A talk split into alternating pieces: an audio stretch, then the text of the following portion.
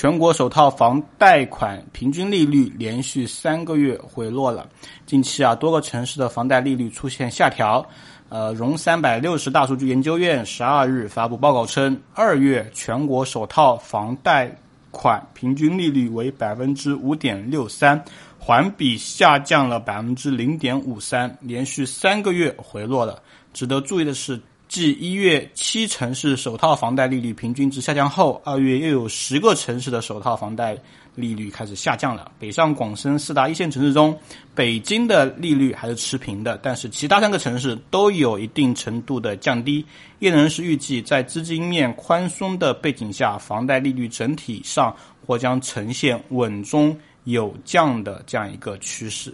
那这其实。也是一个挺强的一个信号。我们都知道，整个一个资金的大背景是越来越宽松的，但是在宽松的背景下，又不能给楼市快速的捆绑啊。在这样的一个前提下，有一个相对比较妥协的方案，就是贷款利率开始降低。为什么呢？因为对于申请贷款的人来说，其实本质上绝大部分啊，还是以。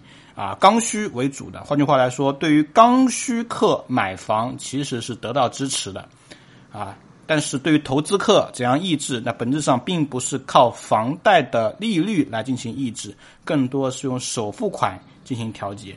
那这种的宏观调控模式跟啊三年前、五年前不太一样。那之前很多时候为了抑制。投资客用利率的模式啊，让你贷款，但是利率特别特别高。从结果来看，其实这样的模式并不能起到抑制投资客的问题，因为我发现房价的涨幅啊远大于交给银行的利息啊，所以投资客在五年前还是络绎不绝。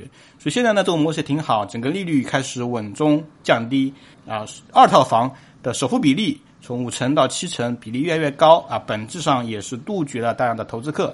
换句话来说，其实我个人认为，未来的首套房贷的利率会越来越下滑，特别是首套啊，针对首套的用户，啊如今如果你还有首张房票，那么你毫无疑问就是刚需客户，未来利率甚至有可能跌破五，所以这可能是一个大趋势，也全面的表示了整个未来的信贷是属于越来越宽松的这么一个态度。